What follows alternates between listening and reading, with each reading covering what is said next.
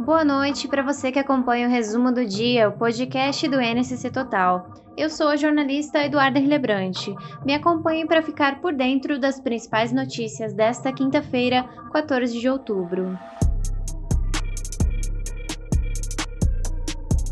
Rajadas de vento de até 100 km por hora atingiram cidades do oeste e meio-oeste de Santa Catarina na madrugada desta quinta.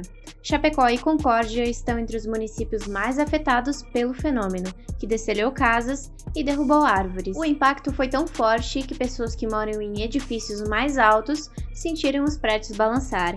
O oeste foi atingido por um sistema de baixa pressão, aliado a uma frente fria não há previsão de novas tempestades nos próximos dias.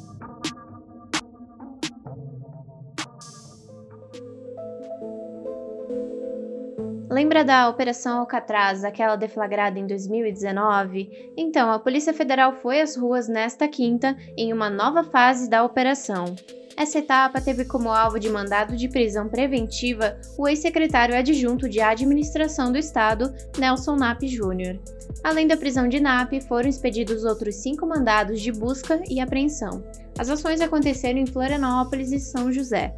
A operação, conduzida também pelo Ministério Público Federal, investiga fraudes em licitações de serviços terceirizados. A B3 Bolsa de Valores de São Paulo anunciou ao mercado que está negociando a aquisição de 100% do capital social da Nelway. A Nelway é uma empresa de tecnologia de Florianópolis especializada em processamento de dados e inteligência artificial. Ela é a maior empresa da América Latina nesse ramo, fundada em 2002. A oferta da B3 pela Nelway giraria em torno de 1,5 e 2 bilhões de reais. As informações são do colunista Pedro Machado.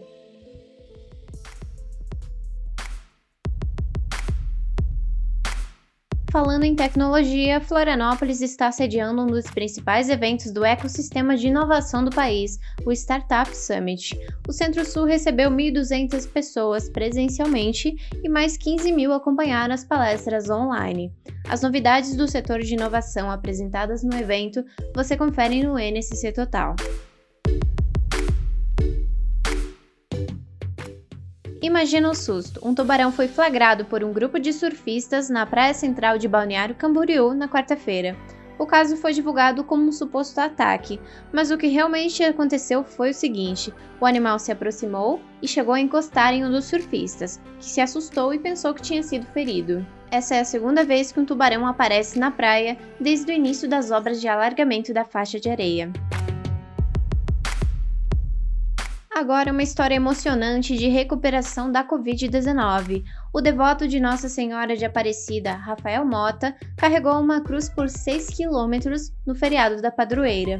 Ao ser internado com coronavírus na UTI, ele prometeu que pagaria a promessa caso sobrevivesse. Mota tem 38 anos, é bombeiro voluntário em rodeio no Médio Vale do Itajaí e não tem comorbidades. Ele foi diagnosticado com o vírus dias antes da segunda dose da vacina. Daí a importância de completar o ciclo de imunização, lembrando que 420 mil pessoas não voltaram para a segunda dose da vacina em Santa Catarina.